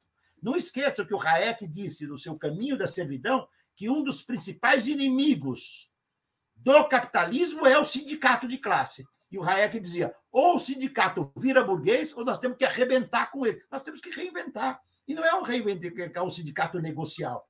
Eu acho que criei essa expressão no ano passado, no século, na década passada, eu não sei se eu que criei, eu lembro que eu, veio da minha cabeça. Sindicalismo negocial, tô fora. Sindicalismo de classe, estamos dentro. Agora, falar é fácil. Falar, o problema é praticar isso, eu reconheço. Eu não estou em nenhum momento dizendo na minha fala aqui que as respostas existem e está fácil. Não. Nós temos que reinventar. Sabe, tem um diálogo do Marx com as suas filhas que é bonito pra caramba. Né? Então, papai, qual é o seu autor predileto? Qual é a música que você mais gosta? Qual é o seu literato predileto? Qual é o seu lema de tudo? Sabe o que, que o Marx respondeu em latim? Porque o Marx era muito culto, mas eu vou, eu vou falar em português, traduzindo: duvidar de tudo. Nós temos que duvidar. Entende? Duvidar. Só que o Marx não é uma dúvida, eu não sei para onde ir. Não, não, essa o Marx sempre soube desde 1800, novembro de 1843, seu primeiro texto magistral materialista chama-se Introdução à Crítica da Filosofia do Direito. Introdução, não é a crítica da filosofia do direito. Esse é um texto, todos os cursos do Marx eu começo com esse texto, é magistral, é o primeiro texto materialista do Marx. 1843, entre novembro e dezembro, ele escreve esse texto. É, ele vai dizer claramente: o meu horizonte é o socialismo. Esse horizonte eu tenho. Daqui para frente é duvidar e não ter certeza. Tá certo? Duvidar questionar, olhar as lutas sociais. Não é a intelectualidade que vai fazer transformação. A intelectualidade não faz transformação nenhuma. As ideias fazem. Tá certo? Não foi o Marx que fez transformação. Foram as ideias do Marx, as ideias do Engels. Eles morreram já, tá certo? Há muitos, muitos, muitas décadas e as suas ideias permanecem. Por que, que as ideias permanecem? Porque elas são geniais e porque são atuais. Sem falar, Breno, para fechar, sem falar que o sindicato hoje não pode mais ser pensado nacionalmente. Uma coisa óbvia. Eu tenho uma greve aqui que eu vou depender do apoio do operário alemão, ou norte-americano, ou sul-africano, ou indiano. Então, nós temos que recuperar o espírito da Associação Internacional dos Trabalhadores. Mas eu já disse para vocês, eu sei, hoje a classe trabalhadora, alguém perguntou, mas a classe trabalhadora não está em baixa hoje? Está em baixa. Porque a luta de classe é assim: tem hora que nós estamos bombando e tem hora que nós estamos afundando. Eu não tenho. Tem, hora, tem horas que nós estamos bombando e tem horas que nós estamos bombados. Bombados, é isso. E tem hora que a gente está bombado e pensa que não pode bombar de novo. E bomba e avança. Né? Ninguém previa a Revolução Russa. Ninguém previa. Professor, qual é a sua, qual é a sua Sim, opinião? Qual é a sua opinião, professor, sobre a economia solidária como programa de controle parcial da classe trabalhadora sobre alguns setores produtivos? Meu caro, eu tive um debate uma vez com. Na, na época, eu era afiliado ao PT, na, foi, foi acho na Fundação. Eh, eu não lembro se era da Instituto Lula, ainda na campanha do, do Lula, antes de ele ser presidente, estava lá o meu querido Paulo Singer. Nós tivemos um debate generoso. Né? Eu fiz a minha. Estava lá o companheiro do MST, como é que ele chama, o aqui de Campinas, o meu liderança do MST. Tem bastante gente. Estava o Haddad lá, tinha para todos os gostos, viu? Para todos os gostos. Eu lá, lá, lá sei o meu lá, eu vou ser muito mais cuidadoso possível. Ponto um. O Marx saudou as cooperativas como um evento magistral. Quem conhece o Marx sabe que ele disse que as cooperativas são o início, o início de algo que é diferente, porque na cooperativa o patrão não é mais o dono, o patrão somos nós, nós vamos ter que ter um sistema coletivo de gestão. O gestor não pode ganhar mais do que eu. Nós vamos escolher entre nós quem é o gestor. Não tem CEO, não tem diretor-presidente. Então, as cooperativas, né, elas são importantes. Ponto dois, tá certo? O risco das cooperativas, tá certo? É de que elas sejam, digamos assim, envolvidas, involucradas e travadas pela economia capitalista. Eu, eu conheço várias cooperativas, na América Latina, fui lançar uma vez o meu livro Adeus ao Trabalho em Espanhol, numa cooperativa maravilhosa na, na Argentina. Tá certo? E lá o trabalhador mostrando a fábrica, fábrica INTA, tá certo? Eles estavam mostrando, ele diz: olha, agora nós estamos com uma proposta muito importante. Eles produziam bisnagas tá? para a produção de, de botar cremes, eh, pasta de dente e tal. Nós recebemos uma proposta de uma grande empresa para produzir só para ela. Só que nós vamos tentar no sistema financeiro. Eu disse, ai, pelo amor de Deus, pode ser o fim dessa cooperativa. Porque a empresa pega, contrata tudo, faz e depois quebra e acaba com a empresa. Porque é muito difícil. Ponto 3. Se o Marx saudou as cooperativas como magistral, o Marx nunca disse que as cooperativas por si só transformariam o mundo. A transformação do mundo é muito mais complexa. Porque a economia cooperativa ela vai ter que enfrentar as transnacionais. Ou ela resiste, tá certo? Ou ela é absorvida. Ponto 4. Eu não tenho nenhuma dúvida que cooperativas de trabalhadores e de trabalhadoras autônomas, não controladas nem pelo Estado e muito menos pelo capital, que o Estado pode incentivar, controlar não. Né? Elas são autônomas, elas são vitais para reduzir o desemprego no Brasil hoje. Mas uma transformação profunda. Foi esse meu diálogo com o Paulo Singer, que eu tenho tanta admiração. Ele foi no programa da TV Cultura que eu fui convidado, de, voltamos a esse debate, pouco antes dele falecer. Ele defendeu o socialismo, ele dizia, perguntaram para ele, Paulo, o que, que você deixa de lição para o mundo? Eu espero que a juventude seja socialista. Poxa vida, né? Eu, Entendeu? Se eu pudesse, quando tiver mais para lá do que para cá, também dizer alguma coisa assim, é o que eu vou falar. Eu só espero que esse ideal no humor. Mas naquele debate foi bacana, porque ele disse, Ricardo, você defende aí a revolução e tal, tal, tal, russa, não sei o quê, ela foi derrotada. Eu não defendo isso, a minha coisa é um pouquinho diferente. Mas o debate, eu disse, Paulo, se o socialismo foi derrotado, eu não estou dizendo que não foi. Agora, qual sistema de cooperativas, desde o falanstério, tá certo? É, pré-capitalista até hoje, qual se tornou socialista? Nenhum. Então, estamos derrotados os dois. Então, os nossos projetos têm que ser reinventados. Entende? Eu não tenho. Eu acho que no, numa economia socialista de transição, as cooperativas têm um papel fundamental, mas elas são autogeridas ou elas são privadas e privatizáveis?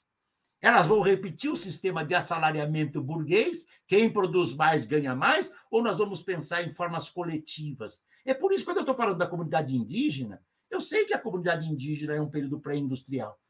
Mas vocês conhecem comunidades indígenas antes da Espanha eh, e Portugal invadirem a América que produziam mercadorias para vender na Europa? Quem nos ensinou? Lucro, mercadoria, exploração do trabalho e escravidão. Foi, o, foi a civilização branca. Então, acho que eu posso ajudar respondendo de modo mais generoso possível, dizendo: ó, tem muitos avanços e tem limites.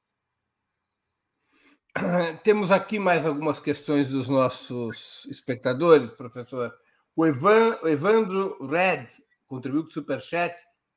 Obrigado, Evandro. Ele pergunta, professor, qual a sua opinião sobre a posição do Lazarato, eh, na qual ele diz que a lei do valor não é mais efetiva? Conheço o Lazarato, tenho respeito por ele, está errado, é eurocêntrico, não, não, não tem ideia do que é a China e a exploração do trabalho da China. Vai lá na Hawaii Way, tem um sistema na China que chama é, é, 996. Sabe o que é 996? Trabalha nove horas por dia, tá certo? É, como é que é? Eu cito isso aqui: é, nove horas por dia, é, é, é, seis, eu nem me lembro mais, tá certo? Seis dias por semana. Vai na Índia, é muito pior. O Elon Musk, outro dia, essa figura delinquente, disse que os, os operários ingleses pensam que é o quê? Se continuar enchendo o saco, ele vai para a China, que lá trabalham 13 horas. É muito importante lembrar, quem conhece a China, que no século XX, a China, na primeira década, foi o país com mais greves no mundo. Na primeira década. Beverly Silver e muitas outras pessoas mostraram isso. Na China, que é um país que valeria um debate como nós sabemos que tem. Né? E a China tem diferenças com o capitalismo neoliberal, embora eu tenha aprendido, viu, Breno? Olha aqui, uma vez, a primeira vez que eu fui à China, eu fui com o Domênico Lossurdo, com Michel Levi, Gilberto Lascar e o Domênico era meu amigo. Eu vou falar isso porque ele gostava de mim, eu gostava dele. Nós respeitávamos nossas diferenças, porque ele era um gigante na luta contra o capitalismo, mas nós tínhamos diferença. Eu disse para o Domênico, olhando para aquele rio amarelo eh, que, que passa ali na. Não lembro o nome em chinês, que passa ali na, no meio de Xangai. Do lado de lá, tinham prédios magistrais. Todos eles iluminados com Toyota, Nissan, não sei o quê, que a, a Microsoft, tudo, tudo melhor do que na Inglaterra, mais suntuoso do que na, nos Estados Unidos. Eu virei para o Domênico e falei, Domênico, se o socialismo foi isso, eu lembro sempre de uma frase do Chico Buarque, me inclua fora dessa, estou fora. E eu sabia a posição dele, ele estava ali brincando, gente estava jantando junto, a gente era amigo. E ele diz, Ricardo, tu não pode capire. Aí ele falou, eu tive aqui em 1990 em Xangai, não tinha nada, só tinha mato. Agora o proletariado tem trabalho. São duas visões, neste ponto, opostas de socialismo. Eu vou dizer que eu estou certo, o Domênico Lochut está errado. Eu estou dando a minha opinião, com muita... E aí brincamos, rimos. Claro, não entramos num debate que a gente já tinha feito outras vezes e já sabíamos e respeitávamos, entende? Então, esses são os desafios que nós temos, né? Esses são os desafios que nós temos e a gente tem que reinventar. Então, eu acho que a China merece uma reflexão especial. E a luta de classe na China também. Mas na Índia, no, no sul do mundo, é aqui que está o proletariado. E se eu falei para o Robert Curtis um debate da USP. Aqui, pessoalmente, tenho muita admiração. O Robert Curtis tem uma, uma tese central no seu livro, a teoria do valor não vale mais. Eu disse para o Robert Curtis, é, é, Curtis, você vindo aqui ao Brasil andando pelo Brasil, você acha que aqui não tem a teoria do valor? Ele falou, claro que tem. Eu falei, bom, ainda bem. Então o Lazarato está errado. E por que, que eu falo isso? Porque eu não sou um, um. O europeu fala e eu aqui, como um subalterno, repito. Não, não, não. Eu tenho sangue indígena, tenho sangue negro, tenho sangue mas, italiano. Tenho... Mas, professor, a teoria do valor deixou de ter eficácia no capitalismo europeu ou norte-americano? Longe disso. A teoria do valor só se ampliou.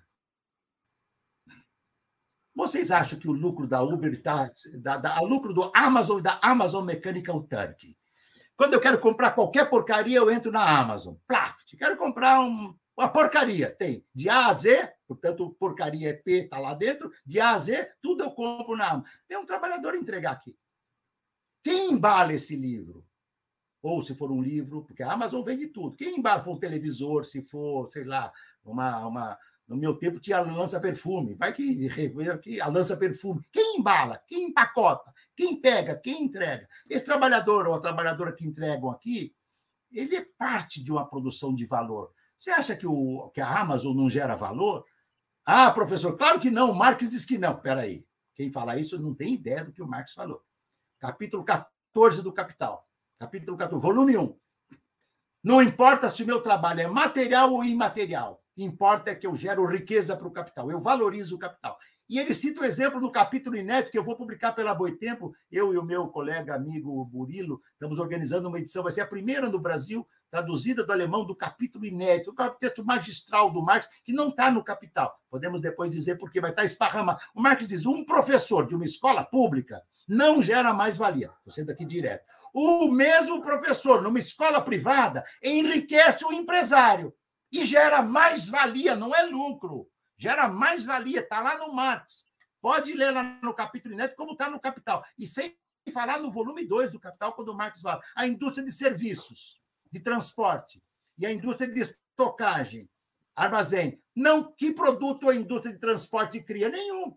Ela transporta, transporta mercadorias e pessoas. E o Marx diz ela cria mais valia, porque ela depende da, do trabalho de consumos dos trabalhadores. A Google, o Facebook, o Airbnb, tá certo? Eu citei a Amazon, a Rappi. Vocês acham que essas empresas não geram mais valia? Ah, porque não é indústria. Mas o Marx nunca disse que só a indústria gera mais-valia. O que o Marx disse é que a indústria é, em si, por si, o espaço por excelência da mais-valia. Século XIX.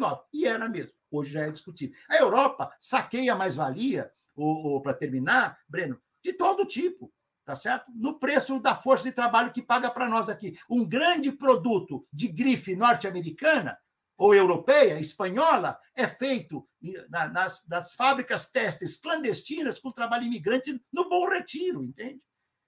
Com trabalho escravo, extração de minério com trabalho escravo no Brasil. Isso não é mais-valia? Por favor, vamos entender. Último ponto. É preciso entender a teoria da mais-valia no contexto do capitalismo financeiro, informacional e digital tenho tentado ajudar a contribuir nesse debate, no privilégio da servidão, no livro Uberização e também no capitalismo pandêmico. A tese do fim do mais-valia, o último gigante que disse isso foi o Habermas. Calou-se, não tinha ideia do que estava falando. E se ele ainda achasse, é que ele não tem mais idade para isso.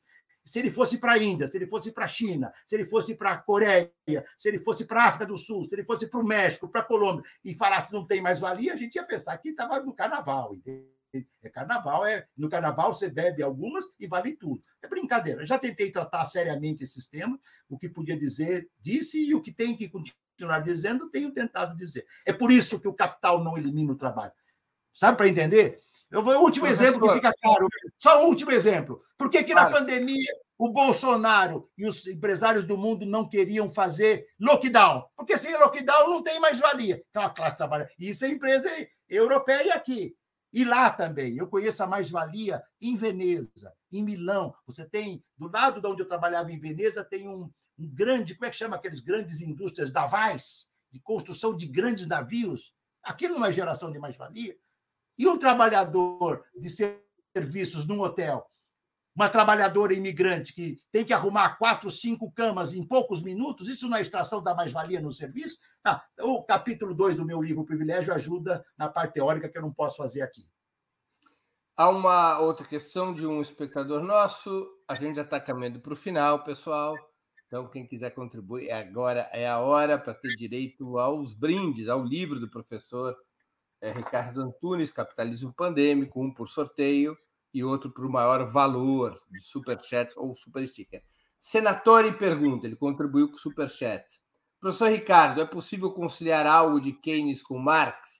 É possível retomar a mensagem marxista e anunciar o socialismo hoje? Onde? Primeira questão, ser bem rápido, né? Até porque nós estamos no limite do tempo. Também, às duas horas, tem uma outra rodada, mas está sendo muito prazeroso para mim. É possível conciliar Keynes, Keynes com Marx? Não a, a forma mais bem sucedida dessa conciliação é do Kaleski, tá certo? Keynes com Marx, eu vou ter que dizer o peso está onde? Está no Marx ou está no Keynes? Se tiver no Keynes, é o Keynes foi muito claro. Era um brilhante, mas ele diz que ninguém tenha dúvida. Na luta de classe, o meu lado é do capital. O, Lende, o Keynes disse isso. O Marx disse o oposto. Ninguém tenha dúvida. Na luta de classes, o meu lado é o do trabalho, é da luta de classe. Então não tem aí conciliar. Ah, mas é a questão do Estado, isso é outra coisa. Não é neo-keynesianismo. Muitas experiências socialistas fizeram estatização de setores da economia, isso é importante na transição. Trotsky tratou disso, Lenin tratou disso, tá certo? Foram muitas experiências. Da China foram tenta, feitas tentativas. É evidente que se você elimina o capital privado numa tacada, você não pode deixar aquilo. Né? Você vai ter que ter formas estatais, autogestionárias, coletivas, cooperativas verdadeiramente autogestionárias ou estatizadas, tá certo? Mas com autonomia. Nós não temos muitas experiências. Qual foi a segunda questão? Desculpa, Keynes com Marx? é segunda... possível retomar a mensagem marxista e anunciar o socialismo hoje? Onde? Não, é imprescindível, não é possível. Se eu não retomar o. Se eu não, se eu não fosse retomar a tese marxista, eu não estava fazendo esse debate hoje. Eu já podia estar aposentado e cuidando da minha vida. Né? Eu sou, sou, sou, sou, professor, sou professor há 50 anos, eu completei 50 anos dando aula e quero continuar mais um bom tempo. Por quê? Porque meu, eu, eu sou muito modesto, eu sei dos meus limites, o que eu sei, o que eu não sei, mas o ideal da comuna bate na minha alma. O que, que a comuna fala? Nós estamos aqui pela humanidade. Eu, se eu tenho mais 10 anos de vida intelectual e militância, modesta, eu vou jogar para ajudar a difusão do marxismo. Agora, não é socialismo, é o socialismo. Vamos colocar de outro modo. Não é o socialismo aqui, agora, já. Não é uma obra divina. Aliás, o Marx, como nós sabemos, foi um crítico muito acurado né? das, do, do mundo da ideali, das idealidades, das religiões. Não, não é uma obra de vida. O Mesaros tem uma ideia, e eu recupero de novo aqui o Mesaros pela importância, vale para o François Chenet, tá certo? A ofensiva socialista. Se a esquerda não faz. Por que, que o Partido Comunista francês e italiano fracassaram? Porque a partir de um determinado momento não falavam mais em socialismo. Nem havia russo-soviética, vai, uh, stalinista, para ser mais preciso, porque eu tenho imensa admiração pela Revolução o Lenin, por exemplo, ele não pensava numa coisa que não fosse. Quando ele viu que a coisa estava difícil, quem conhece os últimos anos da vida do Lenin, e eu estudei com muito cuidado a obra do Lenin, é um desespero, tá certo? Tem horas que o Lenin falava, tudo bem, o Marx nos ensinou que a revolução é universal.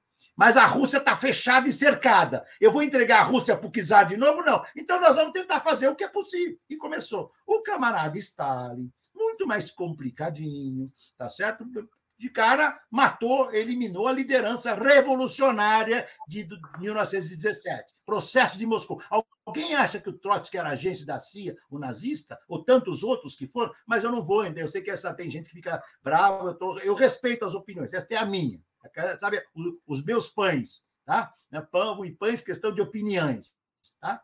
Então, nós temos que agora é, é regastar o, o, ideal socialista. Não é o socialismo hoje, entendeu? É, acho que é o Evandro Senatori, né? Não é o socialismo agora, é o ideal do socialismo.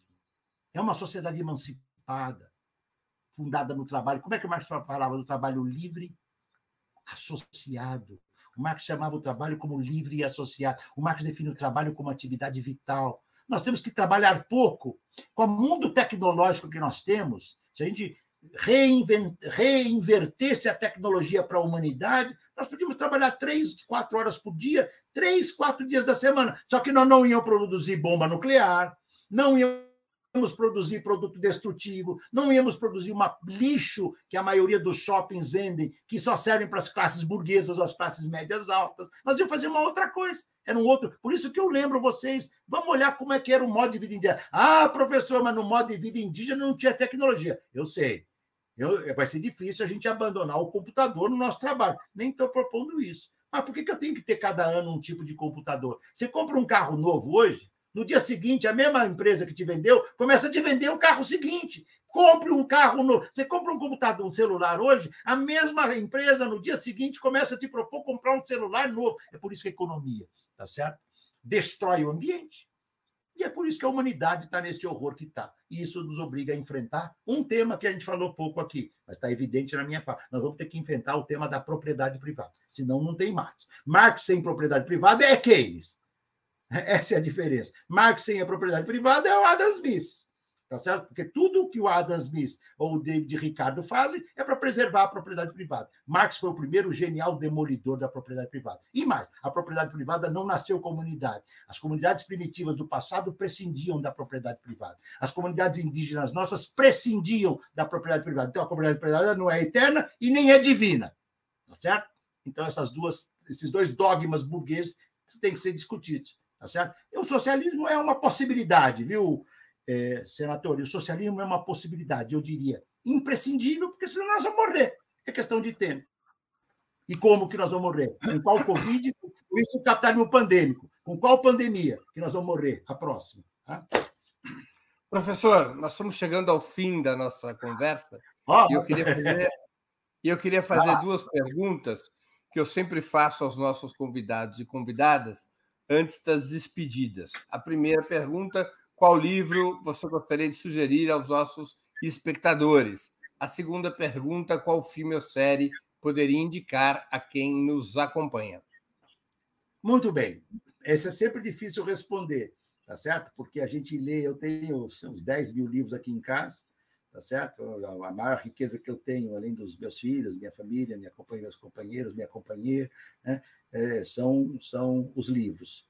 Eu vou indicar um para começar, que inspirou minha coleção na Boitempo, são mais de 70 livros, inspirou todo o meu trabalho. Eu trabalho com a classe, tema da classe operária desde 1974, 75, a situação da classe trabalhadora na Inglaterra, do Engels. O Engels ensinou a Marx quem é a classe trabalhadora. O Marx não conhecia a classe trabalhadora, foi o Engels que ensinou. E atenção, o Engels era filho de um rico industrial alemão, que se tornou um socialista radical e um comunista.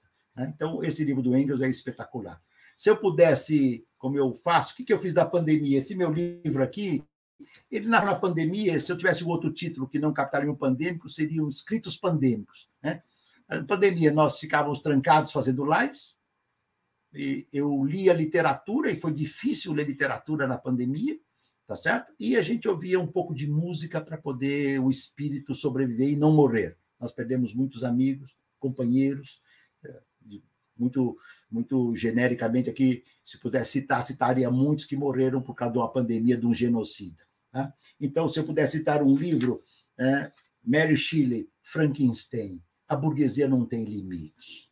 Eu reli esse livro da pandemia, foi duro lê-lo, relê-lo pela terceira vez, porque não é possível, a burguesia não tem limite. No seu tempo, a Mary Shelley foi genial para mostrar que a burguesia queria criar um, um ser humano por laboratório. O Musk e o Bozos, o Bozos eh, do Norte, tá certo? Né? Isso, essas duas figuras grotescas. Olha a cara do, do Elon Musk. Não é possível, né? Não é, realmente não é possível. Né? É, é, se eu pudesse dizer o que, que eles querem, eles querem agora inventar um outro mundo para ser saqueado o espaço. Nós vamos esperar isso. Então, Mary Shelley, literatura. Não podia deixar de citar o Marx. Né? Se pudesse indicar um livro do Marx, eu não saberia indicar, tá certo? São tantos, mas assim, o Engels é para incentivar a ler o Marx, é um autor crucial do nosso tempo, tá? Um autor crucial. Se pudesse falar, mas qual? Vamos começar com um texto difícil, mas magistral, um gênio, que mostrava um gênio nascendo. A crítica da filosofia do direito, Karl Marx, a introdução, que foi escrito depois, devia ser chamado conclusão. É o primeiro texto marxista do Marx. Então, fico por aí. Filme, bom, também é outra coisa. Na pandemia, eu esqueci de falar. As minhas madrugadas aqui eram vendo pulando de um filme para o outro. Mas eu, tenho que citar um, um, gênio do cinema, um gênio do cinema da classe trabalhadora, Ken Loach.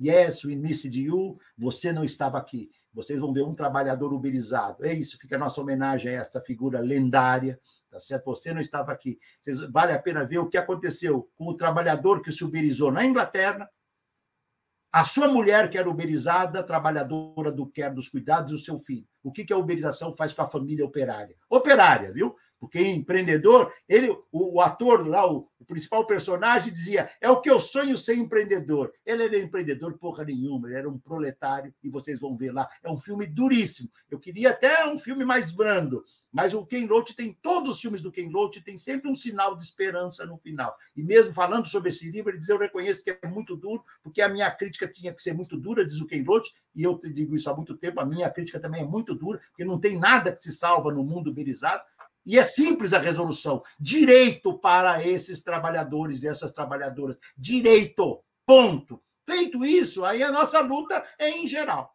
contra as empresas que exploram normalmente. Nós não estamos nem dizendo contra a exploração. É contra a superexploração, tá certo? Brutal. Então, fico essas três indicações. Tomara que ajude aos, aos, as companheiras e companheiros que nos assistiram, tá? Antes de encerrarmos, eu queria pedir que a Natália, produtora do 20 Minutos, se junte a nós e anuncie os vencedores da promoção de hoje, que eu finalizo nesse exato momento. Eu quero, antes da Natália aqui entrar, ela já está entrando, pedir desculpas àqueles que fizeram superchats, foram muitos superchats, mas não puderam ter as perguntas é, lidas. Peço desculpas ao Cadu Lacerda, que fez vários superchats, eu pude ler uma ou duas das perguntas dele, mas não todas. Peço desculpas ao Sérgio Alves, que também contribuiu é, para o Superchat. Peço desculpas, é, enfim, a todos aqueles e aquelas que contribuíram. Infelizmente, o tempo não nos permitiu fazer as perguntas. Natália, cadê você? Quem que receberá os exemplares do livro Capitalismo Pandêmico devidamente autografados pelo autor? Bom, Breno, foram muitas contribuições hoje. Quero agradecer a todo mundo que participou aqui do programa.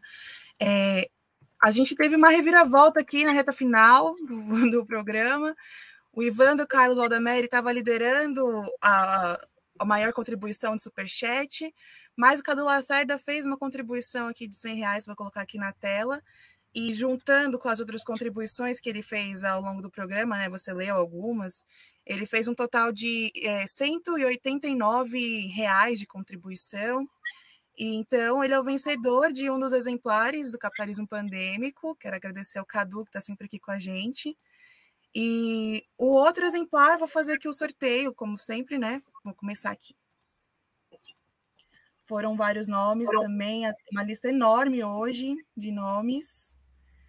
É, deixa eu tirar o nome do Cadu aqui. Vou colocar o do Ivandro também, que estava fora, porque estava já considerando ele como vencedor. É... Natália, quem, quem ganhou o primeiro? Já sabe o nome? Cadu Lacerda. Cadu Lacerda. Vou colocar o Cadu com K, né? Com K, né? Com C, com C. Ah, tá. Vou inserir aqui o Ivandro.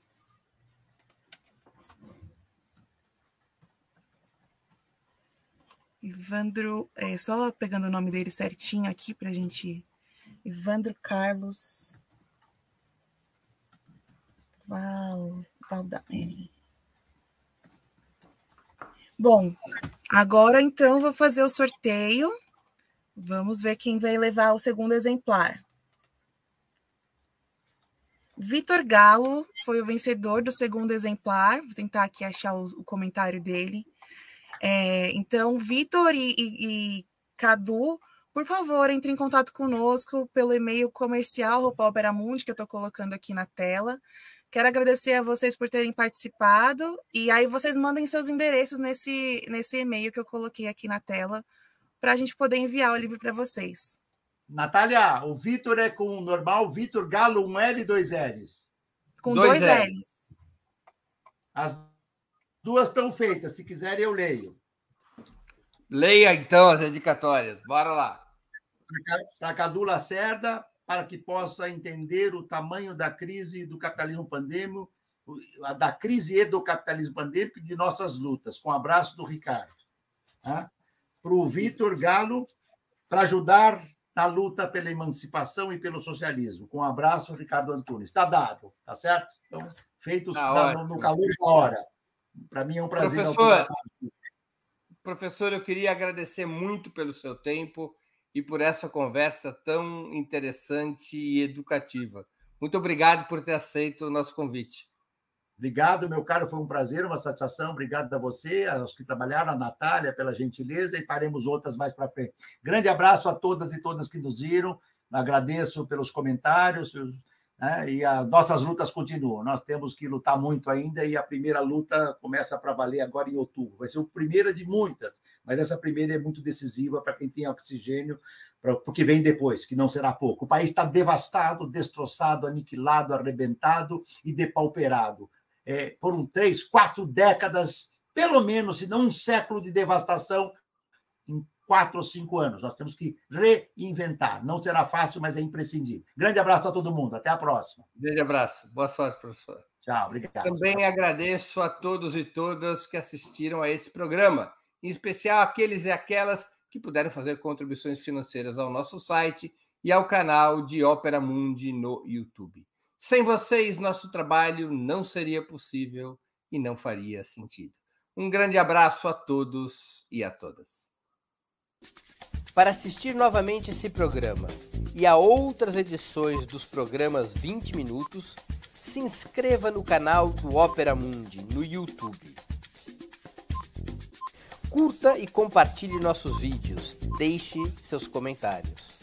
O jornalismo de Ópera Mundi é mantido com o seu apoio. Faça uma assinatura solidária em www.operamundi.com.br. Com um pequeno valor mensal, você nos ajuda no desenvolvimento de um jornalismo independente e de qualidade. Obrigado pela audiência e até a próxima.